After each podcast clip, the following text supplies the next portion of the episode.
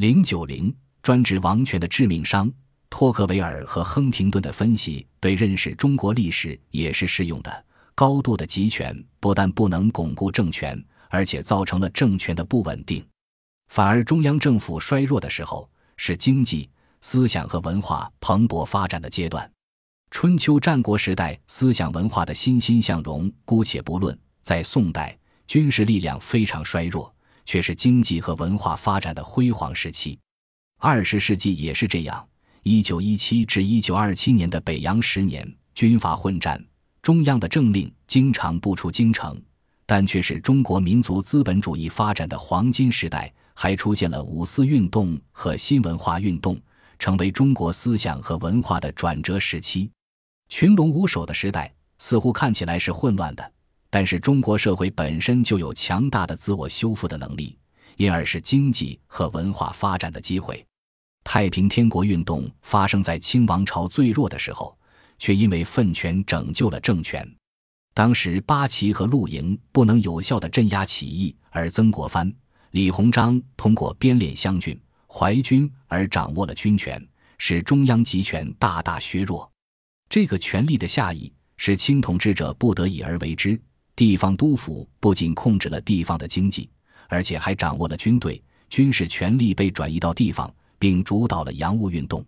但是晚清新政的改革是中央收权的一个过程，但这个努力不但没有强化清王朝，反而削弱了清廷的统治。其实，当时西方记者就看到了清王朝这个政治结构的致命弱点。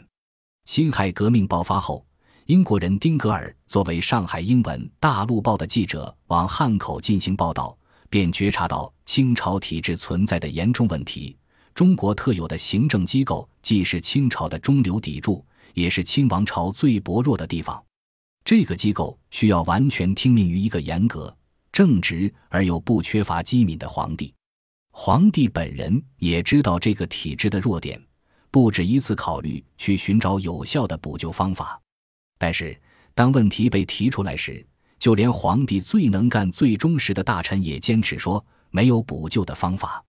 也就是说，无论这个皇帝是多么英明或者有才干，这种金字塔结构的本身及皇帝大权独揽的本身就是一个致命的弱点。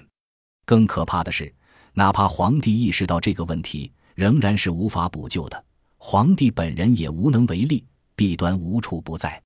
为什么会是这样呢？丁格尔认为。由于皇帝具有无上的权威，因此所有的官员都对他隐瞒事情的真相，因此皇帝看不到出现的问题，从上到下敷衍，都回避现实问题，无人愿意承担责任。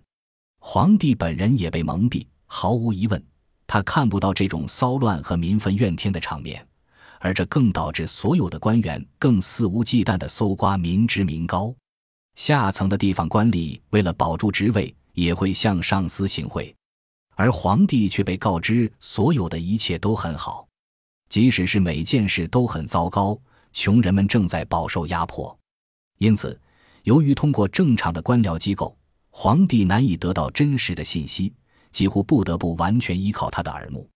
如果皇帝能亲自做和考察每一件事情，好倒是好，但是在一个像他的帝国那样大的国家里，事实上这是办不到的。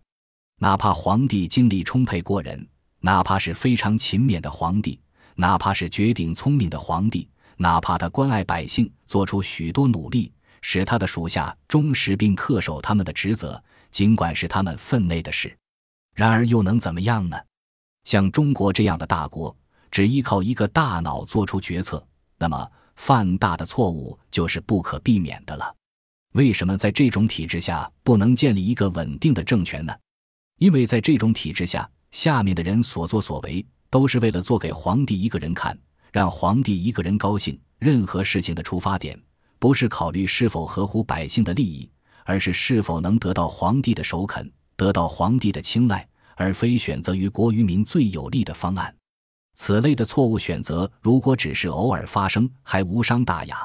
但是如果长时期每天都在做出错误的抉择，那一个王朝的衰落甚至覆没就是不可避免的了。清末的王朝权力体系是最不稳固的体系，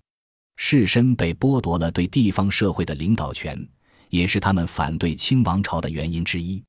传统社会所形成的社会的中间阶层是一个王朝稳定的基石。当这个中间阶层被抽出以后，底层社会与官僚集团之间缺乏缓冲地带，那么社会就会变得十分不稳定。